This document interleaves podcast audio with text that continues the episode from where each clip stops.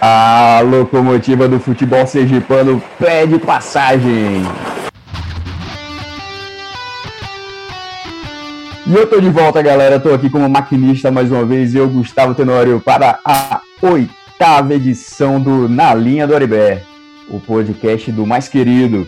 Aqui, meus amigos e minhas amigas, você vai conferir uma série de notícias, comentários, entrevistas, críticas fatos históricos, novidades e tudo mais que caiba nesse universo chamado Clube Esportivo Sergipe. E aqui, galera, não tem firula nem rabo preso, vocês bem sabem, vocês que nos acompanham. Este podcast é produzido por torcedores e para torcedores. Nosso compromisso, meus amigos, é com a massa colorada, apaixonada pelo Gipão. Vem com a gente que vocês bem sabem e estão cansados, não estão cansados de saber, que é que é luxo. Aqui quem fala, como eu disse antes, é Gustavo Tenório.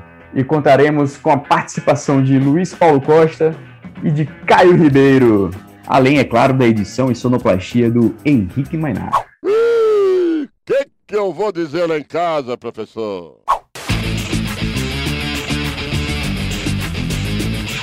E nesta edição, galera, nós vamos falar um pouquinho, nós que estamos, já passou um pouco a ressaca do, do título do nosso 36º troféu de campeão sergipano.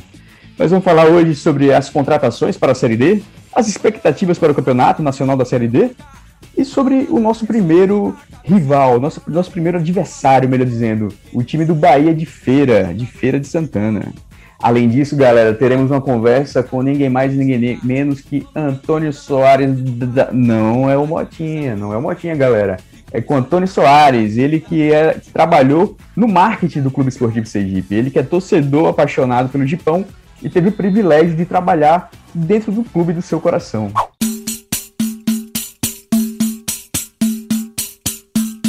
Viajo segunda-feira, feira de Santana. E é isso, galera. Vamos começar a oitava edição do Na Linha do Aribé. A gente teve algumas experiências recentes com lives, né, ao vivo, voltamos ao nosso formato podcast. Lato senso não, estrito senso, que é podcast mesmo. Aqui não está ao vivo, infelizmente, mas vamos lá, vamos debater hoje. E hoje eu vou começar com ele, com a novidade, nossa, nossa contratação, Caio Ribeiro, não é aquele, o Bananão. É o Caio Ribeiro Colorado, meus amigos. Bem-vindo, Caio. Seja bem-vindo na linha do RBR. Saudações coloradas, amigos e amigas. É, meu nome é Caio, sou estudante de jornalismo. Desde o começo do, do podcast eu tenho tentado dar um pitaco aqui, um pitaco ali, tentando encontrar ainda um jeito de contribuir permanentemente e ter uma área de atuação definida. É, surgiu a oportunidade de agora na série D falar um pouco sobre os adversários para saber como é que eles vieram, como é que foram, como é que foi o campeonato estadual deles e aí tentar trazer um pouco do levantamento, como é que eles jogam na tática, mais uma coisa simples, uma linguagem simples. E é isso, tenho 22 anos, eu sou provavelmente o caçula da equipe, por isso até um pouco eu fiquei primeiro entrando de pouquinho em pouquinho e agora vamos tocar para frente. É isso aí, Caio. A gente que caiu no grupo, né, com times é, da Bahia, de Alagoas e um de Pernambuco, além do nosso rival Itabaiana. E aí, cara, você. O que, é que você me diz? O que, é que você achou? Você que é o nosso espião, você que deu uma, uma estudada nesses adversários. E vamos começar primeiro pelo primeiro, né? O Bahia de Feira, cara. O que é que você. O que é que você descobriu do Bahia de Feira? Conta aí o que você tem a, tem a dizer. A gente caiu em um grupo interessante, porque muito essa questão da série D, você se classificar no ano anterior. Alguns times às vezes se desmancham e não chegam com fôlego suficiente para o ano seguinte. Eu acho que nesse quesito o Sergipe deu sorte, que a gente fez um ano muito bom esse ano, foi campeão estadual. Chega com a base, uma base formada do elenco. Isso é importante, né, cara? Muito importante para a gente conseguir dar uma sequência no trabalho e os nossos adversários parecem alguns estarem chegando sem fôlego. parecem estar se desmontando no meio do caminho entre o ano passado e esse ano, até dentro desse ano mesmo, alguns adversários que começaram o ano muito forte, agora meio que se desmontaram, estão tentando se reformular. Eu acho que a gente chega com mais energia nesse quesito. Nosso primeiro adversário é o Bahia de Feira, vice-campeão baiano esse ano. Claro que pelos próprios méritos, quem chega na final chega na final pelos próprios méritos. Mas eu conversei com muitos colegas que não acompanham tanto o futebol nordestino e quando eu falei que o Bahia de Feira foi vice-campeão e que o Atlético de Alagoinhas, também no nosso grupo, foi o campeão baiano, muita gente se perguntou, mas ué, o, o Vitória, o Bahia, não estão disputando mais não o Campeonato Baiano. É bom a gente lembrar duas coisas. O Bahia jogou a Sul-Americana, a Copa do Brasil e a Copa do Nordeste e jogou com time reserva o Campeonato Baiano. Chegou na semifinal, foi eliminado pelo nosso primeiro adversário, Bahia de Feira. O Vitória vem uma crise política e acaba afetando também o financeiro. Não vem muito bem, não chegou nem às semifinais do Campeonato Baiano. Então, claro, o Bahia de Feira tem seus méritos, mas a gente não precisa chegar com tanto medo de um de uma credencial dessa, porque a gente ser campeão sergipano é tão ou tão mais importante quanto o vice do Bahia de Feira. Ah, com certeza, cara. Eu acho que desmontou, né? A gente viu que até o, aquele goleiro do traíra lá do, do Jean, ele saiu do, do Bahia, né? Ele foi, ele foi pro Jacuipense, que disputa a Série C. E outra coisa curiosa é o gramado lá, né? No estádio do Bahia de Feira, que é um gramado sintético. Isso, perfeito. No, na primeira fase do Campeonato Baiano, o Bahia chegou em segundo lugar dos 10, com 9 jogos, 4 vitórias, 3 empates, 2 derrotas, 12 gols pró e 6 gols sofridos. Na semifinal passou pelo Bahia, vencendo o segundo jogo em casa, e na final perdeu para o Atlético de Alagoinhas. No total foram 13 jogos, 5 vitórias, 4 empates, 4 derrotas, 19 gols pró e 12 gols contra. E uma coisa que se destaca muito na campanha deles é o fator casa o gramado deles é sintético e às vezes acaba atrapalhando a adaptação do adversário. Em casa, eles jogaram sete jogos, venceram quatro, empataram dois e só perderam um jogo, que foi justamente a final. Mas a gente tem que lembrar também que, além de ser uma final, e final não se joga, se vence, o Atlético de Alagoinhas fez uma preparação, fez, se eu não me engano, foi em Serrinha, que eles se adaptaram ao gramado sintético e já chegaram mais tranquilos para jogar lá. É, inclusive, quatro desses sete jogos em casa, o Bahia de Feira não tomou gol. Então, o gramado sintético é o primeiro ponto importante. A gente tem que se adaptar a isso. São cinco pontos principais para a gente vencer esse jogo. O, o gramado sintético, a gente precisa se adaptar. O entrosamento, ele só tem oito jogadores do vice baiano. O resto todo, alguns demandaram para Jacuipense, alguns chegaram, mas não tem nada de oficial até o momento nas redes deles. O terceiro ponto é que eles são muito fortes na bola aérea e na bola parada. O Alex Kazumba é um excelente cobrador, tanto de escanteio quanto de falta direta, cruza muito bem o lateral esquerdo deles. O quarto ponto é eles parecem sofrer com contra-ataque em velocidade. E o quinto ponto é uma questão nossa, que é o rendimento no final do jogo. O Elias Borges já assumiu isso, ele já viu, antes mesmo da final, ele já percebeu que a gente tem caído de rendimento no final dos jogos. E é uma coisa que a gente precisa melhorar muito no aspecto físico, chegar inteiro para esse jogo. Alguns destaques do Bahia de Feira, os artilheiros foram Deon e Jones, com quatro gols cada. Deon, que é o centroavante, mas não é unanimidade na torcida, que já está seis jogos sem marcar. Alguns outros destaques são o goleiro Jean, ex-goleiro do Sergipe, o polivalente Jarbas, que era lateral direito e volante, e o meia Bruninho. Esses três foram para Jacuipense, em troca, Jacuipense mandou sete jogadores para o Bahia de Feira. Então, você vê que é um elenco reformulado. Do elenco que foi vice-campeão, só ficaram os zagueiros Wesley e Paulo Paraíba, o lateral direito Ricardo e o lateral esquerdo Alex Kazumba, o volante Dionis, o ponta Tiaguinho e os atacantes Deon e Pelé. Wesley, Kazumba e Dionis estavam na seleção do Campeonato Baiano.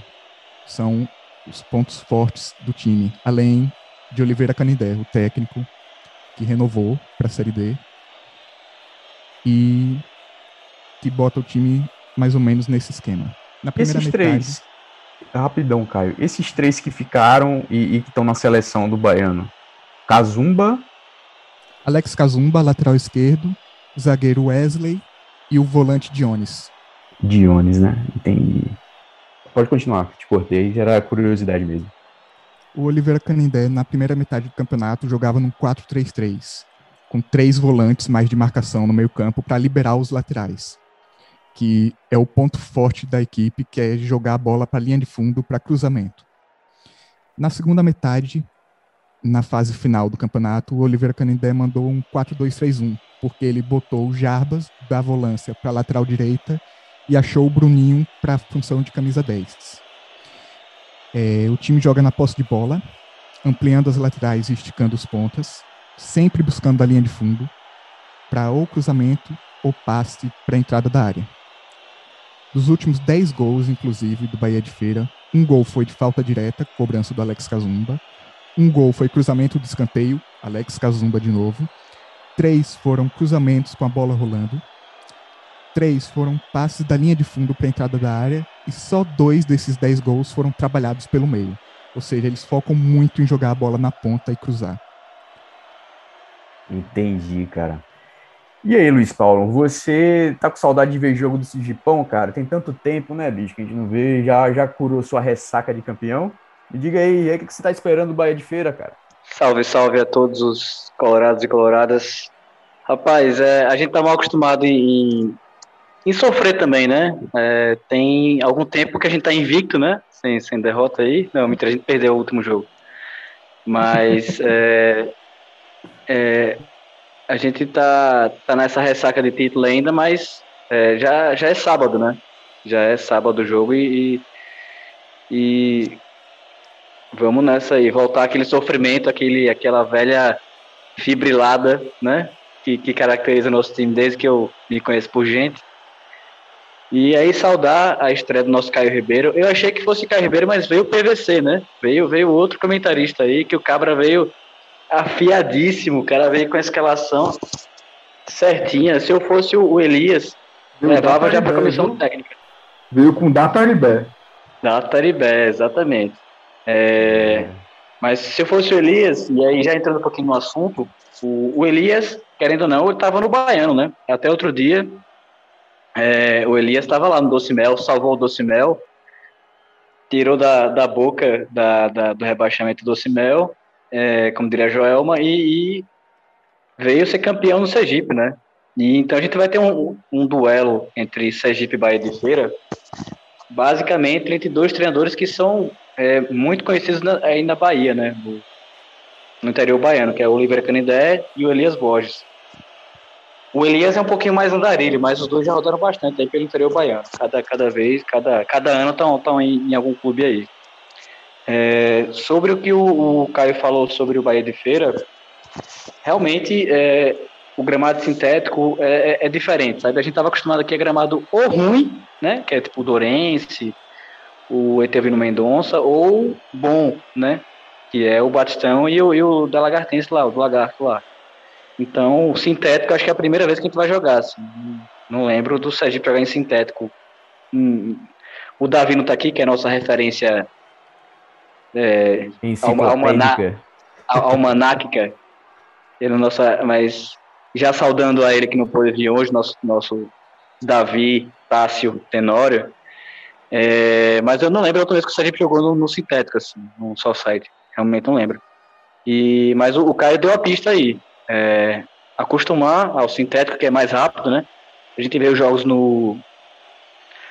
Especialmente no Allianz Parque, né? Que é sintético, e, mas também na, na Baixada, que também tem um sintético lá, que o, o jogo é diferente. E para o time do Sergipe que joga fechadinho, se a gente toma um contra-ataque muito rápido, a bola correndo demais, a gente vai sofrer com isso lá. É, ponto bom pra gente realmente que de um time de 11 ficarem três é, é, é quase nada, né? Enquanto a gente sobrou muito mais gente assim do time titular para começar o jogo do sábado, então isso é, é outra coisa que pode pesar pra gente. É, não sei se a gente vai falar agora sobre nossos reforços, né?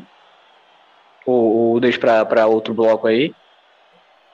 É, a gente podia falar um pouquinho depois, mas uma coisa que eu lembrei, Luiz Paulo, que o Marcão ele jogou no Bahia de Feira ah, é, na temporada passada, na Série D.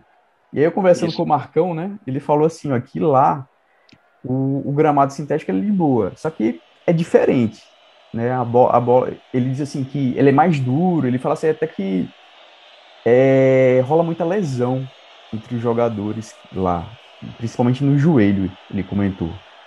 E ele falou também que eles não treinam no gramado sintético. Assim, o treino normal do, do time. Eles treinam, assim, tipo, pouco antes e, e, jogam lá. Justamente por causa disso, por causa do, do, do índice de, de, de lesões do, do, de se treinar direto no gramado sintético. Loucura, Para né? não machucar, né? Sensacional isso. Essa tática é, é nova. nunca tinha, nunca tinha. Bom, mas é, então vamos fazer igual, né? Tá dando certo para eles lá, né? É, sobre o Bahia de Feira ainda, é, realmente foi uma surpresa eles chegarem à final do Baiano, porque Bahia e Vitória, mesmo com sub-23, a gente sabe que são superiores ou, ou igualam né, aos times do, do interior baiano aí, e, e, as finais foram bem disputadas. Eu tenho amigos lá na Bahia que, que falaram que, que a transmissão também foi muito boa, a transmissão da TVE Bahia foi muito boa também. De, daria aula aqui para as TVs locais. É, teve drone tudo lá, foi massa. É, então, é, vamos aproveitar aí essa falta de entrosamento, né? Essa vida louca que é esse gramado sintético.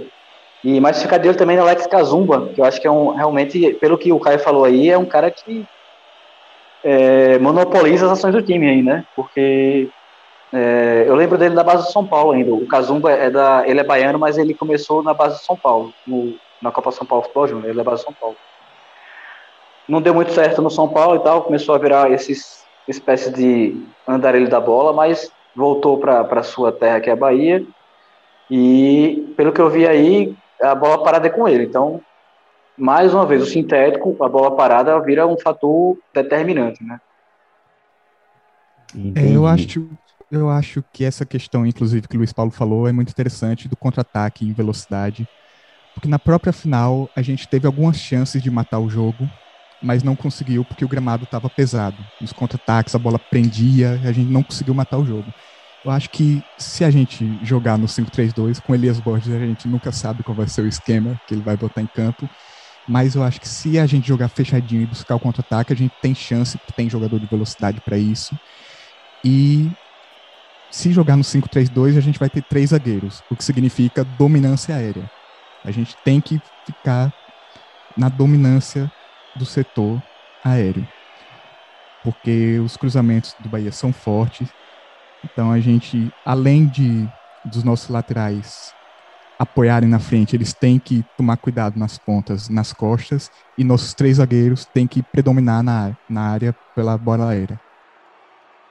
Entendi, são dicas boas, né, cara? É... Eu tô com uma boa expectativa, cara, pro jogo. Vocês, vocês vocês. Eu, aliás, deu para ver que vocês também estão, né? A verdade é essa. E uma das, das, assim, das melhores coisas dessas, da, desse, dessa preparação, né? Essa expectativa de, desse ano para a Série D, eu acho que um grande trunfo é ter mantido né, o time, né, cara? Porque o que a gente viu nos últimos anos de acaba o campeonato sergipano, tira todo mundo, deixa um ou dois, e aí contrata um monte de, uma baciada de gente para ter duas semanas para treinar, entrosar não tem como, né? Então a gente, bom, é aquela coisa, né? ah, esse ano vai, esse ano vai, mas para mim tá melhor, né? Pelo menos a espinha dorsal do time tá aí, ou mais que espinha dorsal, né?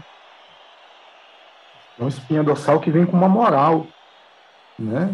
Porque por mais que tenha todos os problemas, é um time que vem né, que estava desacreditado do estadual, tem um campeonato.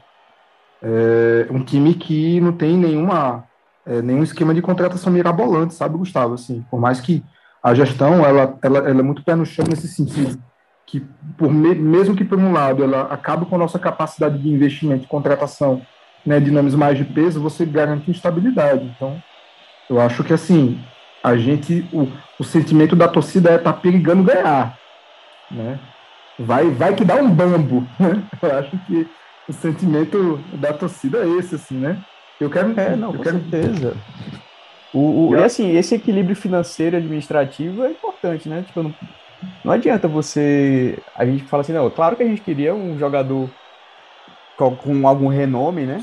Que viesse para cá, mas esse jogador, esse jogador dessa natureza ele recebe mais. E dentro da nossa, dos nossos limites financeiros, né, velho, é melhor a gente trabalhar com o que tem, né, velho? Fazer tipo assim, ó, pago isso, pago em dia. Não, com certeza, e tipo, não, não, não, não tem como fazer mirabolância, sabe, nenhum, sobretudo num contexto que o futebol seja pano, né? Seja campeão seja pano não teve um real de premiação, né? Se não me engano, a única coisa que teve foi a motinha, não foi, Luiz Paulo? Inclusive rendeu piada do Luiz Paulo. Mais uma piada do Luiz Paulo. Selo Luiz Paulo, Luiz Paulo Selo de Luiz piada. Paulo de piada ruim. Isso é maravilhoso, né? Dá, dá um abraço aí no pessoal do marketing para isso, porque. Agora, gente, pelo amor de Deus, assim, gramado sintético, se, se o Everton Ageu começar dando os carrinhos que ele dá aqui no Paulo Barreto, né? Com aquele gramado sintético, ele, rapaz, ele vai queimar tudo, viu? Porque uma coisa que, que gramado sintético acaba é tipo com. É com carrinho errado, sabe? Então, fica a dica aí, né, pro Everton Ageu, a dica pro Lazarinho também. Se ficar escorregando muito, vai queimar a bunda. Luiz Paulo, você já queimou a bunda no, no, no gramado sintético, cara? Eu senti um pouquinho de maldade aí no comentário, mas vou, Não, vou dar uma. Sua experiência vou de goleiro. Vou evitar a insinuação de cunho. Eu entendi que é por causa da borrachinha preta, né? E tal, essas Isso, coisas aí, né? porque Nada- é É. sintético, porque pega o sol, tem muita lesão. Entendeu? Você Entendi. que. Mas como você é o rei do camisa 10, entendeu? É, o rei do futebol cia, né? É, um abraço em Você é o nosso goleiro 10, aqui, cara. Né? Saudades, é. Pois é, mas é, realmente é, o pessoal vai ter que jogar mais na, na vertical, né, velho? Esse negócio de jogar na horizontal, de, de, de dar carrinho, tá por fora no sintético aí. Porque no, no, no Batistão é mole, é lindo, quero ver rasgar a calça no fundo da, da, né, do campo de feira. Na Meu chipa. Deus do céu, só na chipa. Mas assim, é, bora. É isso, galera. Então, fechando esse primeiro quadro, né, com a expectativa para o primeiro jogo contra o Bahia de Feira, né, nossa estreia na Série D. Que Bahia ele bota pro Argel, pediu Dota no outro lado do campo, entregando no campo ofensivo no Seguibe, fechando com o Júlio. Júlio tentou avançar, conseguiu fazer o giro, fez a fita, ele vai tentar bater direto pro gol. Bola perigosa, carimbou!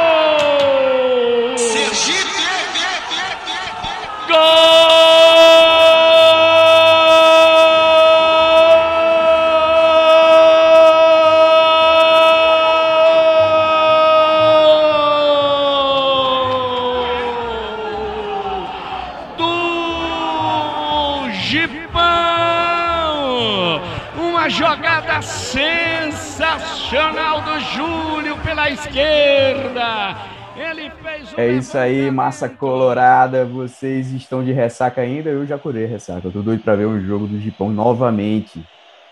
E galera, hoje, falar nisso, falar em massa colorada, torcedor apaixonado, nós temos uma, uma entrevista, uma breve entrevistazinha com, com ele, Antônio Soares. Ele que trabalhou no marketing do Sergipe, desse campeonato sergipano. Ele que é um torcedor apaixonado pelo Gipão e teve a honra, o privilégio de trabalhar no seu time.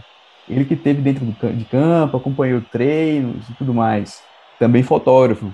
Algumas, inclusive algumas fotos da, do nosso podcast, né, do nosso capa, é, são fotos do, do próprio Antônio. Vamos conferir um pouquinho sobre a história dele e sobre a experiência dele no Gipão.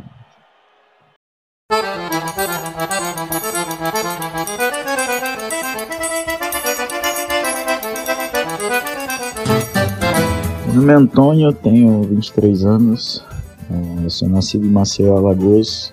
Minha história com, com o Sergipe começou logo quando eu me mudei para Caju, né? Eu era de Maceió, sempre tive uma, uma afinidade com, com o CRB de Alagoas, né? A equipe colorada, nossos irmãos colorados de Alagoas, porém nunca fui um torcedor muito ferrenho, né? Nunca fui um torcedor muito ativo. Porém, quando eu me mudei para Aracaju, eu, através de influência de familiares que me levaram para assistir os Jogos Sergipe no Batistão, foi amor à primeira vista. Assim, eu desenvolvi uma, um, um amor pelo Sergipe que a vida toda não tinha desenvolvido pela equipe da minha cidade natal, né?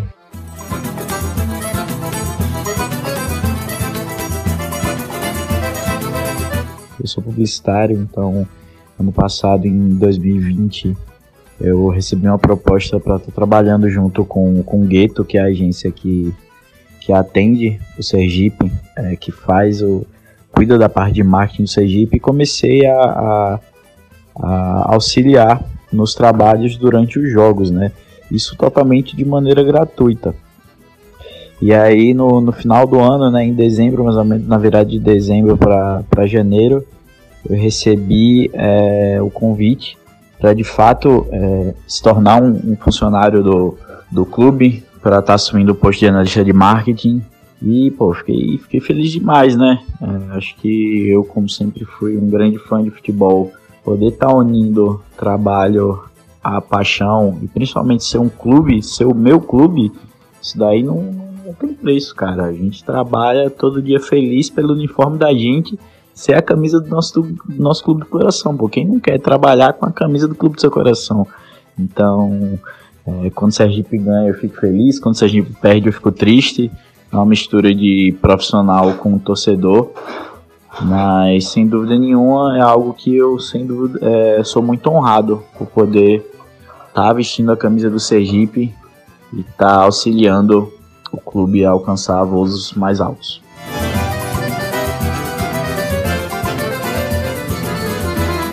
Cara, antes de, de ser funcionário do, do, clube, como eu já falei, eu sou torcedor. Então, o clássico, ele tem uma, uma mística especial, né? A gente quer ganhar de qualquer jeito, né? Então, a gente sabia que a gente tinha um tabu a ser batido, um tabu de longos anos, né? No, na última vitória do Sergipe em cima do Confiança, eu estava no estádio enquanto torcedor, né? E enfim, durante vários e vários clássicos eu estava na arquibancada, então poder estar tá vivendo esse outro lado dentro de campo é uma coisa, uma coisa muito maluca, mas sem dúvida é muito gratificante. E velho, assim, o dia começou da mesma maneira como se eu fosse um torcedor, aquele aquele frio na barriga, é, aquela tensão bacana. Mas a gente que acompanha né, o, o elenco desde a pré-temporada, conhece os jogadores, conhece o trabalho que vem sendo feito, é, a gente estava confiante que, que iria eliminar o, o Confiança.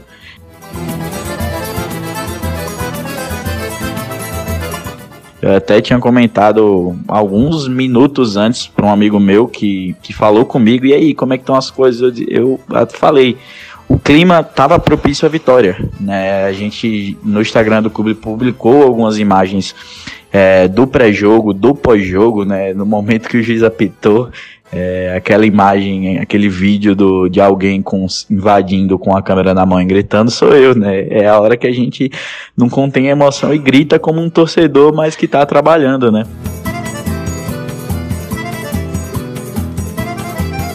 E aí eu tinha até falado antes do jogo que a gente iria ganhar. Eu tinha certeza que a gente ia ganhar porque era uma coisa inexplicável. O clima estava propício à vitória, os jogadores estavam muito comprometidos e eu sabia que que quando esse tipo de coisa acontece é muito difícil a vitória não vir. E graças a Deus eu estava certo.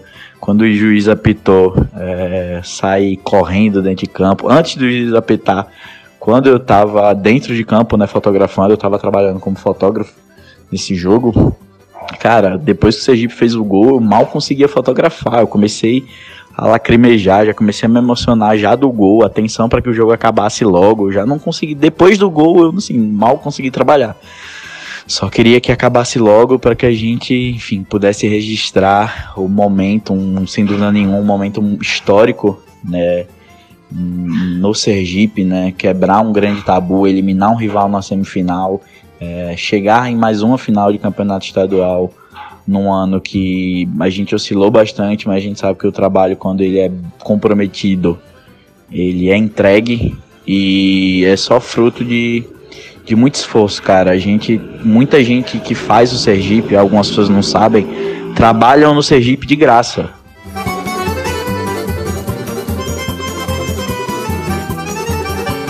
Sabe? Então, é por amor ao clube. Então, por muitas vezes também é, eu coloco o meu lado torcedor e dou. E eu sou funcionário do clube, mas sou sócio torcedor também.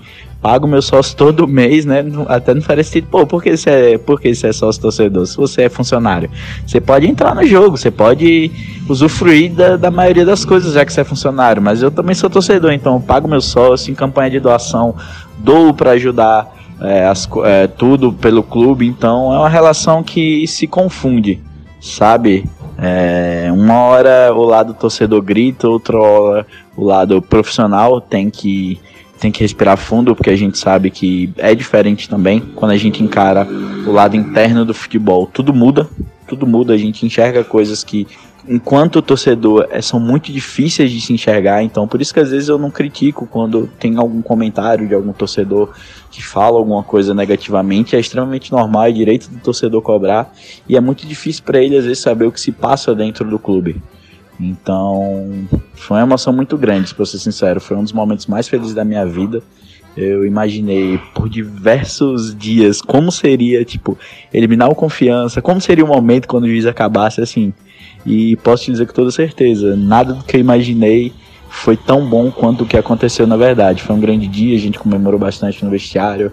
É só uma, mais um passo que, que a gente deu para, sem dúvida nenhuma, dar mais alegrias ao torcedor e trazer o 36 troféu de campeão sergipano lá para João Hora.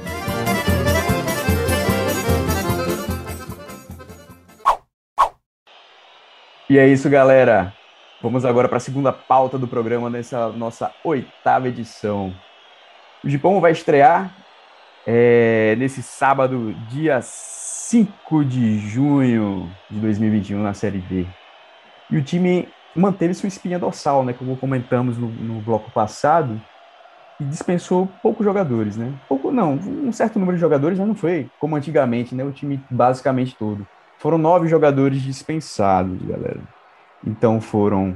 Saíram do Sergipe o Thiago Silvi, é, os goleiros Ítalo e Iago Alemão, o zagueiro Felipe, os laterais Fabinho e Padilha, o volante Thiago Etes, que nem jogou, né, se contundiu no começo, ainda em treino, o meia Cássio e o atacante de Hollywood, James Dean.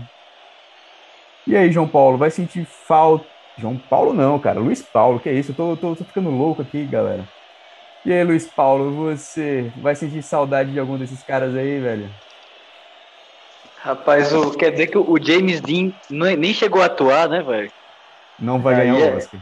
É a piada pronta, né, velho? E, e o Etches pegou medalha, tudo, né? É, teve o também. É, o mas é... o volante voltou pro CRB, bem, bem lembrado, bem lembrado. Eu, o que eu gostei dessa parte. Mas não foi a disputa, né? Foi um. O CRB pegou de volta. É, ele foi devolvido, né? Foi tomado de volta. É, o que eu achei bacana dessas dispensas é que a gente não perdeu do time titular, né?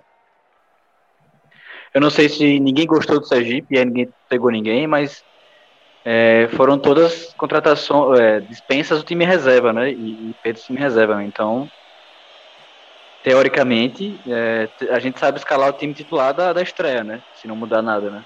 Com ele sempre muda alguma coisa, mas é, a gente perde nove e chegam oito, né, Gustavo? Isso mesmo, chegam oito jogadores. É... Vamos lá, quem, quem que consegue elencar esses oito jogadores aí? Inclusive, esse é o programa, é o podcast oito, chegam oito jogadores. Tem, tem. Tem, temos uma contratação aí do Caio, então, então acho que o Elias vai gostar disso aí. Mas ninguém. É verdade. O time anunciou quatro jogadores primeiro, né? E depois outros quatro, né? Isso. Os quatro primeiros foram Rodrigo Lucas, goleiro que estava no Boca. João Paulo, atacante que estava no CSA, da base. Charles, atacante do Retrô, que está no nosso grupo. Sani, zagueiro que estava jogando em Portugal. E os quatro anunciados recentemente foram Elivelto, do lateral esquerdo do Lagarto, que estava jogando ali no meio, Diego Aragão, volante, que estava no River do Piauí, Pedrinho, meia, que estava no Coruripe, e Luizinho, meia, que estava no CSE. Hum, bem lembrado, galera. O CSE que fez uma campanha muito boa, né, no Alagoano, cara. Foi uma campanha histórica para eles, o time de Palmeiras dos Índios, o time Caeté. E esse Luizinho parece que é bola, viu? O cara parece que joga bem mesmo. Foi, foi um dos destaques lá no CSE. É, o Sani, esse zagueiro, veio de Portugal. Ele veio de um time bem desconhecido que joga umas divisões assim. Não sei se é amador, é muito estranho, cara. Eu fiquei, eu fiquei tentei entender esse time. É o Kosovo, como é? Nem sei falar mais do time. É o Kosovoense, alguma coisa do, do tipo. É, o goleiro do Boca parece ser muito bom, né?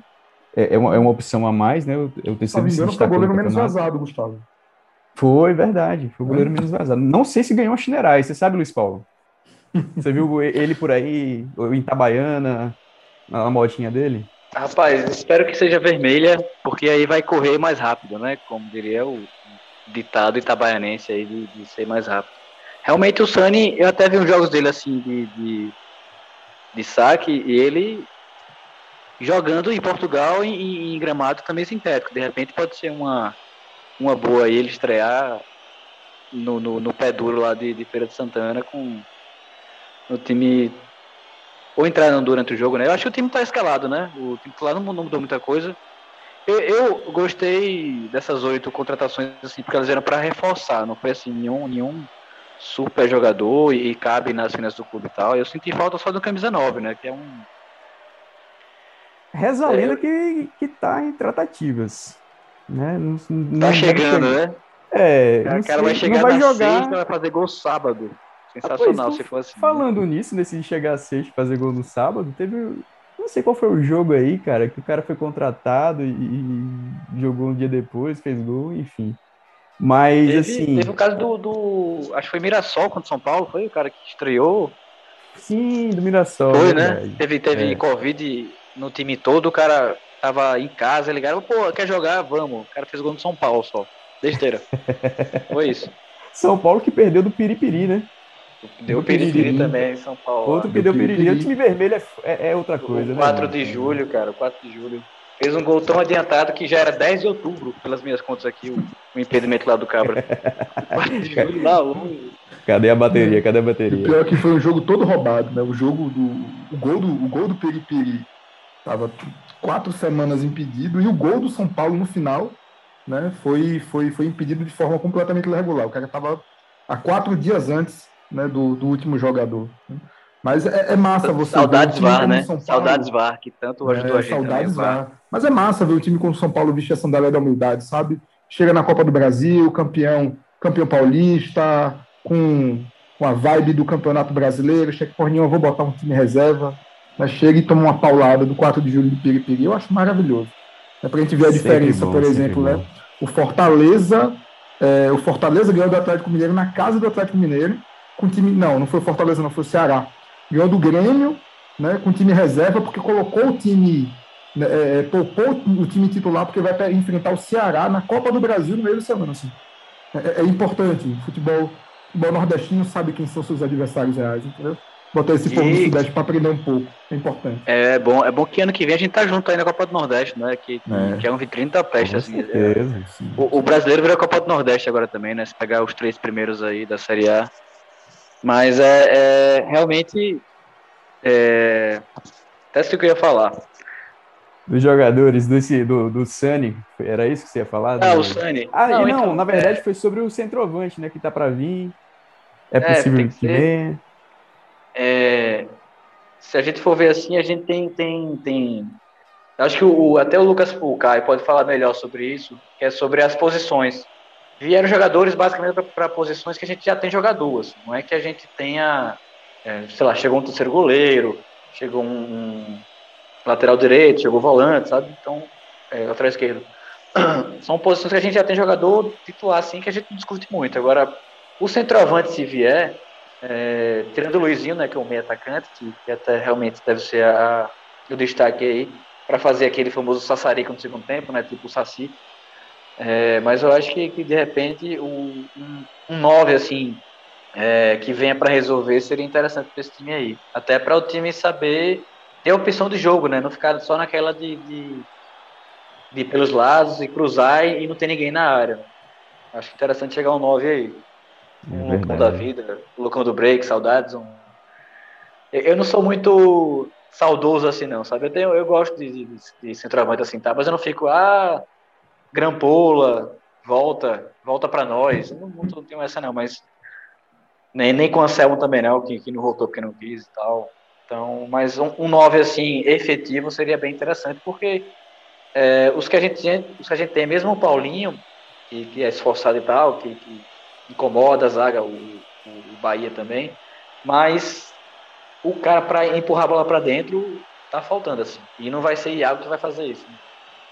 Infelizmente. E aí, Caio, seu raio-x aí do, dessas contratações do Sergipe e das dispensas também, vai sentir falta de alguém, cara? É, saiu alguém que você lamentou ter saído e... Mas principalmente, né, cara, o que, é que você acha dessa galera que chegou aí, suas, suas impressões, né? É claro que a gente precisa ver em campo. Pois é, vai depender muito de como os jogadores vão se adaptar ao time, ao esquema, o que é que o professor Elias Borges vai querer pra gente, como é que a gente vai jogar, mas é importante para dar opção para o elenco, por exemplo, um lateral esquerdo para fazer ali concorrência para o Júlio, chegaram dois meias para ajudar o Doda que corria, corria, corria o jogo inteiro, chegava no final do jogo já estava mortinho, esbaforido, chegaram alguns pontas, Chegou um zagueiro, agora a gente tá com cinco zagueiros para um esquema de três. E chegou o terceiro goleiro. Eu gostei, acho que as peças são boas, mas não dá para comemorar muito antes do jogador pôr o pé na grama, não. Acho que vai depender muito de como eles começarem o campeonato. Verdade, cara. E sobre o centroavante, né? Tipo, é um artigo de luxo, né? Seja em que série for, cara. Até- na série A, tipo, é difícil. E, e geralmente o centroavante é justamente o jogador que mais cobra, né? Pelo que eu andei sondando entre os cartolas do Sergipe, né? Tipo assim, ó, centroavante é o jogador que, que bota a faca na- no pescoço. Ó, quero tanto. O valor é esse. E realmente é difícil. Mas, Luiz Paulo, não foi você não, né, que recomeçou com a corrente do Volta Grampola, né? Você... Rapaz, eu até sigo, né? É engraçado o Grampola porque ele é de uma fase triste do time, até fase complicada, e o cara fazia gol todo jogo, assim, tá? E, inclusive, eu acho que dos últimos atacantes que a gente teve, ele é o, é o mais refinado, assim. Tanto que ele passou pela Série C, Série B e tal. E... Acho que ele tá, tava até na Série A, né? Tava com a Juventude, subiu com a Juventude, né? E tal, agora. Então, Isso, É, jogou não- na e- Série A com o Paraná, Paraná, jogou, isso. tava na Série A agora com Juventude. Mas o que o Gustavo falou é interessante, porque realmente, quando a gente vê o Lucão, que a gente sabe que é esforçado e tal, brigador e tal, mas tem, tem, tem problemas com a bola, assim, pra dominar e tal, caneleiro que nem ele, mas quando o cara vai parar na Série A do nada, assim, a gente, rapaz, então, não é que tá sobrando centroavante por aí, não, sabe? Não é que. que. que, que o pessoal tá escolhendo, não, porque o, o Lucão tava no CRB, aí, aí não se deu muito bem lá, fazia gol, brigava com a bola, ia pra reserva, tá no Guarani agora, né? Guarani, Guarani, Guarani. foi lá com o E fez um golaço no último jogo do Guarani, cara, contra o Operário do Pois é, cara, é, é aquele de onde você menos espera, né? Ele faz o gol. É, mas realmente é um artigo de luxo, o camisa 9, mas eu acho que seria aquela cereja do bolo, assim, né? O cara pra chegar pra jogar, assim, e nem que, que ele cobre por gol, assim, sabe, por meta de gol, sei lá, cara, porque a gente precisa muito de um centroavante. Você, eu, eu, eu até sinto falta do nosso Davi aqui agora, porque queria dizer quantos gols a gente fez por temporada, pela, na temporada até agora, quem era o artilheiro, tá? Acho que talvez o, o Paulinho não, né? Eu tenho aqui, eu tenho aqui. Ah, o Caio, É, vai lá. No- Nosso artilheiro é o Eric Bahia. Fez quatro gols. Doda fez três. E o Paulinho também fez três. Bem distribuído, né? É, bem Bem distribuído. distribuído, Isso mostra, tem isso mostra justamente que a gente não tem um homem-gol, né? Exatamente. Pois é. É, Sabe, se a gente eu pensar que o Eric, Eric Bahia foi titular no último jogo só, basicamente, né? Não lembro dele começar jogando em jogo nenhum. Ele com o Foiane jogava. Ele com o Foiane jogava, porque ele encaixava no esquema que o Foiane queria. O problema é que era só ele que encaixava, né? Mas depois o Elias, quando entrou, o Elias apostou muito no Iago, né? Como titular. Esse que tá devendo? Porque Era um jogador que dava velocidade, né? Mas que não tinha, né? Pecava muito na finalização. Meu Deus do céu, o que foi aqueles 10 minutos contra o Lagar no primeiro jogo? Sabe, aquelas quatro bolas em cima da pequena área. Meu Deus do céu. Vontade de matar. Ele Eternamente. fez um buraco no, no, no gramado, velho. Fez Pois um buraco é, no gramado. Se pô, você fez um se pior- olhar no segundo tempo, tem um buraco lá, pô. Sim, isso pior que o goleiro. Né? Agora, assim, eu sinto falta de, de um atacante poste, tá ligado? Assim, sabe? Um cara que não, não tem muita qualidade técnica de finalização, mas a bola bate nele e, e- e tá bom, resolve. Fabiano Assim, Tanque. É um Fabiano Tanque, é isso mesmo que eu ia falar agora. Fabiano Tanque tá no Itabaiana, é um cara massa que tem, como é um cara forte, tem explosão, garante uma velocidade. O ataque, a bola bate nele é ótimo, sabe assim. Tá faltando esse homem de referência, né? O que seria. O Thiago, quando participa, fala muito do Hernani, né? Do fundo do, do Flamengo, como dá esse referencial, mas assim, tá faltando referência no ataque. É aquele, aquele Luan que, que também briga muito, que era do Frei Paulistano, né? Que, que hoje briga mais com a balança do que com a bola, né? É, Com a tá um balança, com a pouco- torcida, com o time, com o treinador. Ele, é- ele, ele, ele é aquele, aquele cara que, que mora sozinho e foge de casa, né? Ele é meio. Não, e tem uma coisa, assim, a gente tá tão carente de referência no ataque, assim, que a tor- existe um comportamento da torcida, né? Quem acompanha os grupos de zap, os grupos dos os, os grupos, né? Que, que existem, assim, existe um complexo de Rita da facada, sabe? Tipo, a galera quando tá tão carente. Co- tipo, Defina é esse uma complexo da é Rita da Facada, por favor. a galera vai no direct, sabe? A galera vai no direct do jogador, dá o print. Assim, é muito louco, assim. É, é, é muito complexo. Volta a Rita que eu perdoo a facada. Assim, galera, fica de boa, tranquilo. Deixa o zap em paz, sabe?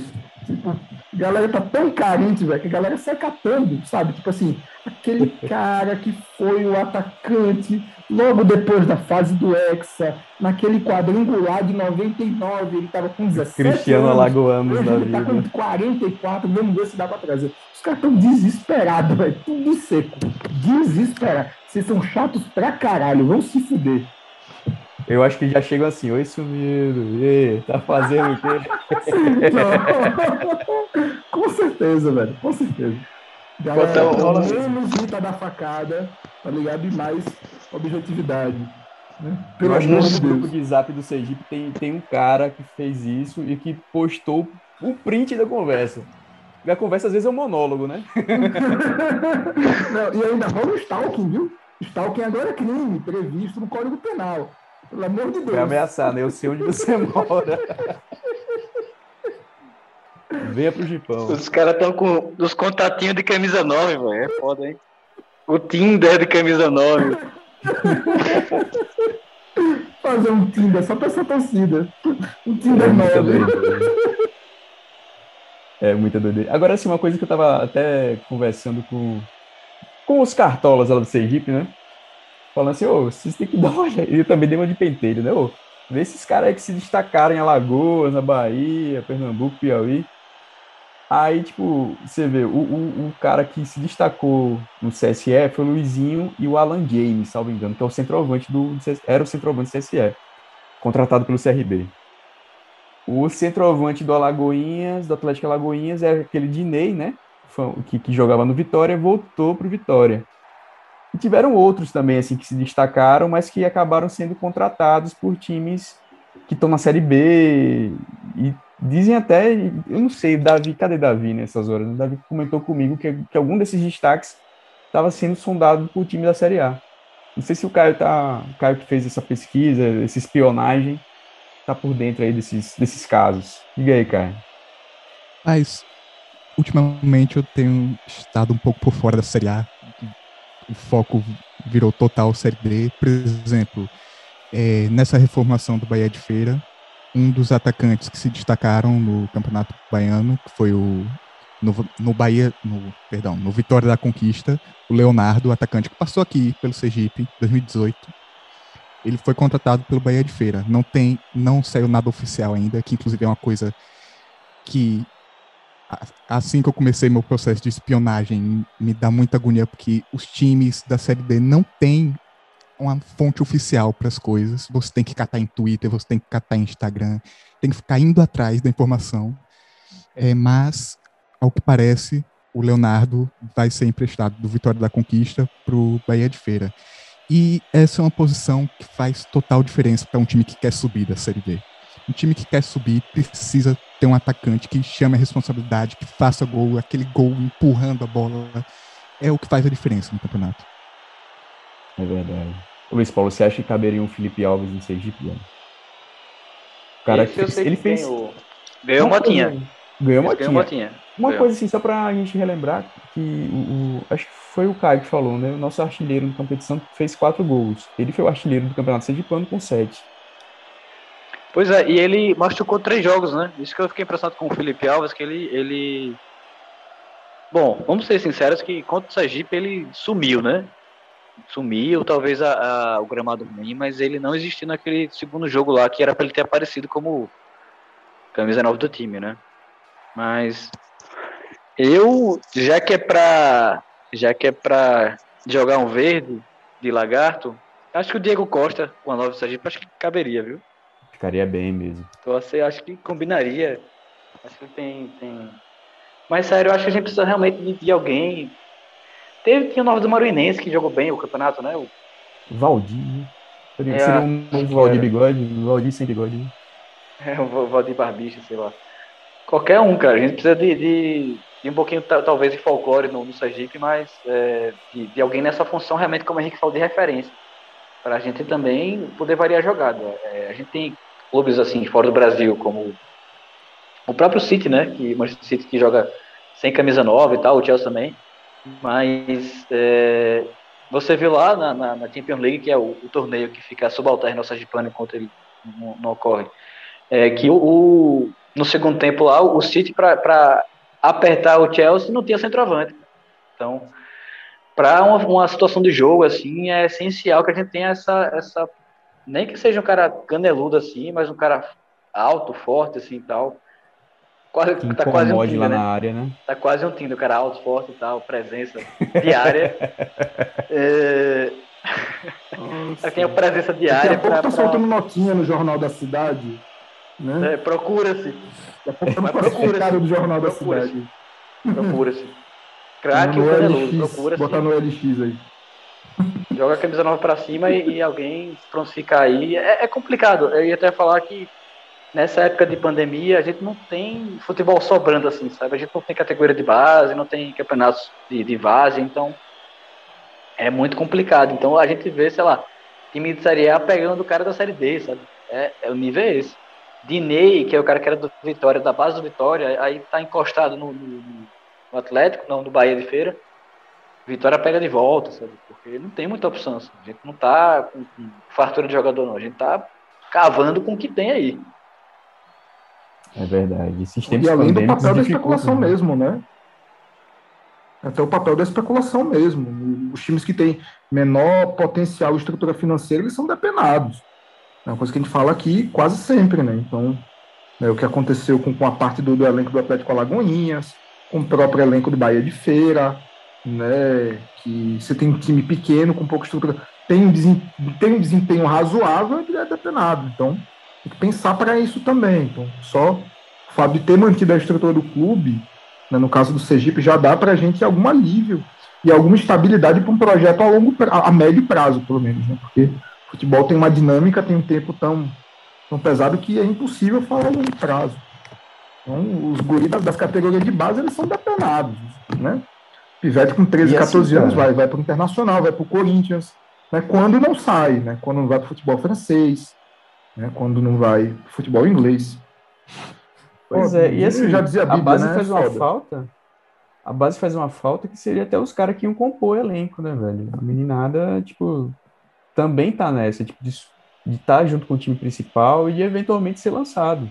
O próprio Marcelinho, né, Traíra, que foi pro outro lado, ele era da base do Sergipe e tiveram alguns jogos, não foram muito, é claro, mas ele estava lá, compondo elenco, treinando com o elenco, era uma opção. Foi, foi, jogou em alguns poucos momentos, é verdade, mas jogou e era a opção da casa, né? Não É precisava pela sair com- questão financeira também, para você não precisar pagar alguém vindo de fora, você já ter na própria base, nessa questão que a gente tá tão apertado. É, mas os tempos são tão complicados, né, cara, que infelizmente foi, foi impossível manter financeiramente uma base, né? Que também não basta você ter um monte de jogadores, você não dá um amparo, né, velho? Um, uma, condições dignas, né, para eles. Inclusive, o, vai começar agora o, o Sergipano Sub-20, né? E eu acho que o Sergipe vai, vai, pode até terceirizar a- o time. Pode. Como não tem time, não tem é, elenco, né? Pode ser que, que fique com algum empresário aí.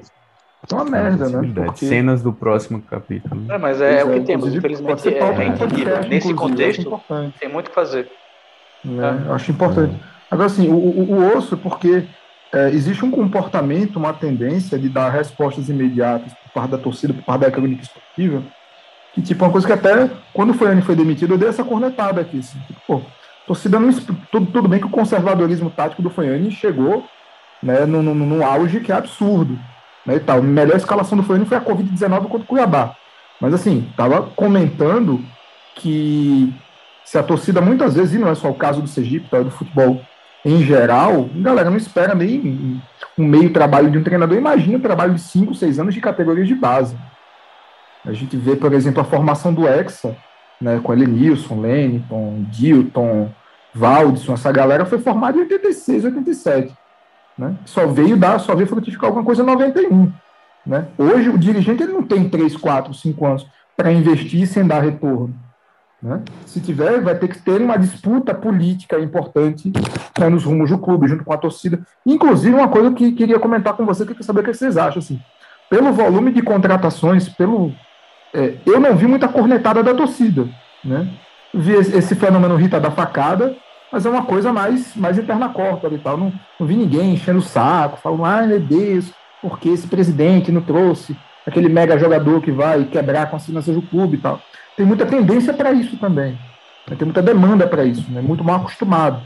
A gente é tensionado por pressões que são de um modelo de futebol que muitas vezes não comporta num clube das dimensões que o Sergipe tem, né? do que é o futebol sergipano, do que o futebol nordestino. Então tem essas pressões também. Lidar com essas pressões não é fácil. Né? E, e exige um posicionamento que muitas vezes não se tem, que se é vacilante, que, e que também não se tem apoio. Né? Não sei, é só. Estou dividindo aqui alguma, alguns incômodos com você, queria saber o que vocês acham. Eu acho assim, rapidão, né? Tipo, é, eu acho que a torcida também, por ter sido campeã, acho que deu uma, ama- amansou um pouco a galera. É, eu vi assim, eu vi algumas críticas, mas coisa assim, muito pontual de um corneteiro, sabe? Todo mundo já sabe que vai cornetar, mesmo se, sei lá, se o Messi vier jogar no Sergipe, vai. Porra, vai trazer um argentino, velho, porra, não sei o quê. Mas eu senti a galera, eu acho que o efeito do, do título deu uma acalmada. Não sei se, se vocês, né? O que você acha, Caio, Luiz Paulo? Eu senti muito isso também. Eu acho que a gente estava precisando também um pouco dessa acalmada, porque você pega o exemplo de outros times do Nordeste, entram em algumas crises, tanto políticas, que acabam se tornando financeiras e vice-versa. É, acho importante essa continuidade no trabalho, no sentido de colher frutos e acalmar os ânimos para conseguir tocar o trabalho.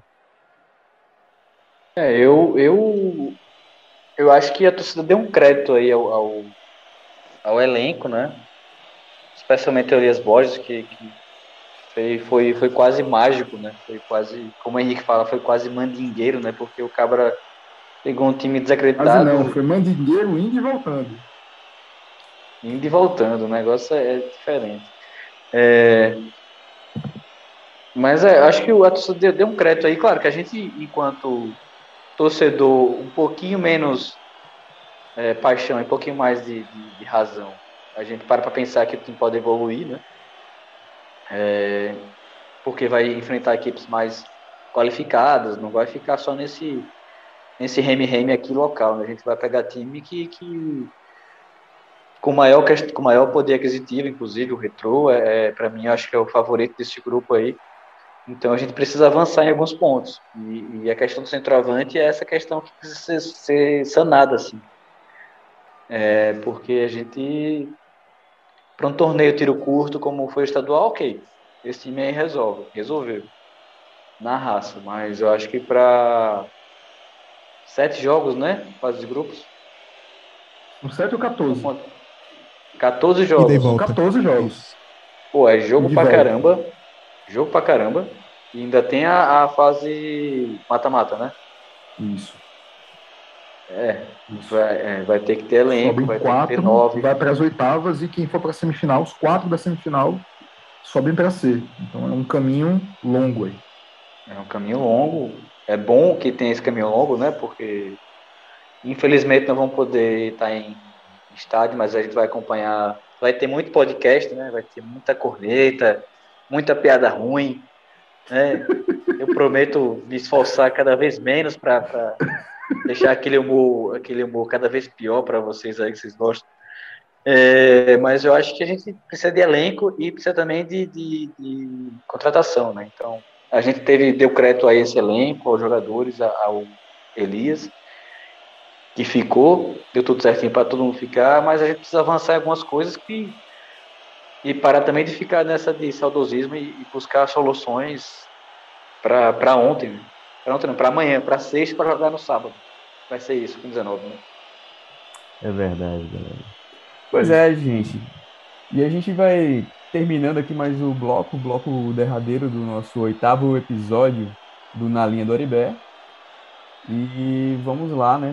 Nossas considerações finais. A gente agradece muito a presença do Caio, sua estreia aqui no, no nosso podcast. Centenário de lutas e glórias, o pendão ao vir rubro a vibrar. E é isso aí, torcida colorada. Essa foi a oitava edição do Na Linha do Aribé. Eu quero agradecer muito, especialmente, nesse agradecimento especial, ao nosso Caio Ribeiro, que fez sua estreia aqui no podcast. Ele que é camarada nosso, tá, tá lá junto com a gente no grupo.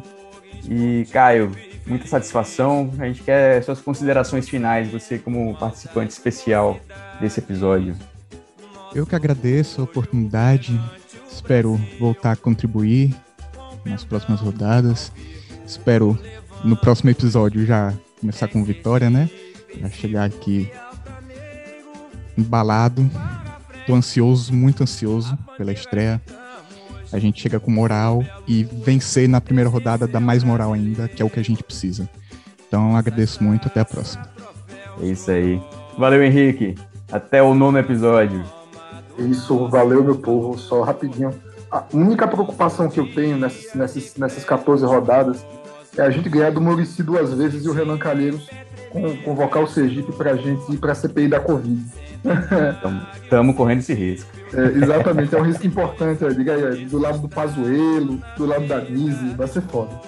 Loucura, Mas é isso, que- valeu, meu povo. Vamos que vamos. Dá um pau aí nesse povo, nesse, nesse gramado sintético ridículo, camisa 10. Esse povo é do Bahia de Feira. É isso aí. Luiz Paulo, satisfação como sempre. Te aguardo no nono episódio. Cara, tamo, tamo junto aí no, no episódio Camisa 9. É, parabenizar a estreia do Caio Ribeiro aí, que, que é muito melhor do que qualquer outro Caio Ribeiro. É, saudar também o pessoal que não pôde vir, o Davi e o Thiago, Mariana também. É, que eu achei que hoje tivesse casa cheia, mas a gente botou só o, só, só, só mostrou o primeiro reforço né, dessa, dessa nova temporada do, do podcast. E vida longa o, na linha do Oribé. Vamos junto aí. Deu certo, deu, deu, deu sorte pra gente, então vamos nessa. Esse ano vai ser longo e vamos ser campeão, quem sabe. Vamos subir. Esse aí deixa eu cortar rapidinho, aproveitar também, cumprimentar o Caio, né? Ia passar batido, né? Outros Caio Ribeiros não virão, né? O nosso é o suficiente. É isso aí, galera. Tamo junto mesmo.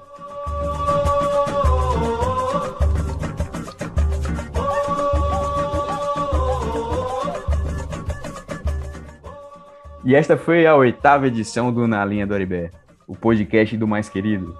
A gente agradece a todo mundo que nos ouviu até o final. Quem gostou, manda um alô, envia críticas e sugestões. Estamos nas redes sociais, hein? No Instagram é fácil de nos achar. E, assim, para quem não gostou, só resta uma coisa, cara. Grita lixo e segue torcendo pelo Gipão, galera, que é o mais importante. O Na Linha do Arebé é uma realização de torcedores e torcedoras apaixonados e apaixonadas, com sangue no olho e muita disposição. O oitavo programa teve apresentação minha, Gustavo Tenório, que voltei de, do departamento médico, e comentários de Luiz Paulo Teixeira, Caio Ribeiro, do nosso editor e sonoplasta Henrique Mainar. E é isso aí, galera. Vermelho sempre, 36 títulos. Usem máscara, galera. Álcool em gel, porque essa pandemia ainda não passou, tá muito perigosa. Não é, nunca é demais dizer isso. E vamos que vamos, vamos juntos e juntas, porque vocês sabem, galera, Hexa é luxo. Nem ligo se tô atrasado no meu aluguel.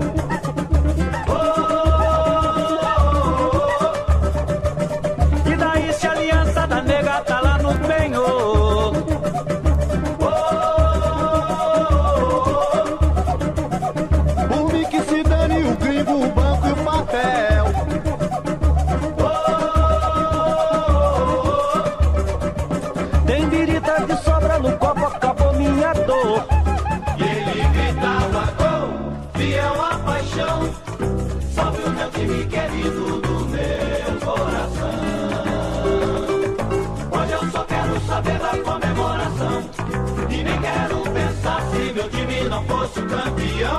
Sorrindo ele me segredou, nós fazíamos uma revolução.